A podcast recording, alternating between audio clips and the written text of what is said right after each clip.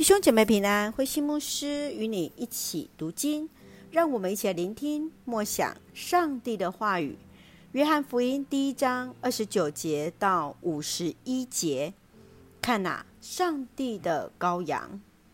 约翰福音一章二十九到三十四节是施洗约翰为耶稣的施洗与见证，他明白指出耶稣就是上帝的儿子。三十五节到四十二节，耶稣呼召第一批的门徒，其中有两位是施洗约翰的学生，西门彼得和他的弟弟安德烈。四十三节到五十一节，耶稣继续前往到了加利利，他呼召了腓利和拿但业做了他的门徒。耶稣看穿了拿但业的心，使得拿但业直言告白。你是上帝的儿子，你是以色列的君王。让我们一起来看这段经文与默想。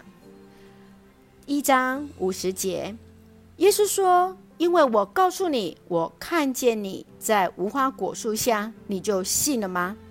你要看见比这更大的事呢。”当耶稣遇见菲利，菲利找到拿蛋液。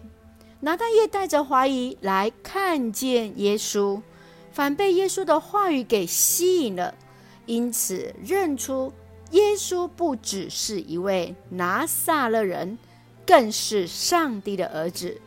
这正是约翰福音的见证：上帝的大能使耶稣道成肉身，除去世人罪孽的羔羊，使得相信他的人都能够得着。永恒的生命，亲爱的弟兄姐妹，你曾经如何去经验到与耶稣的相遇呢？你的生命要如何来成为主的见证？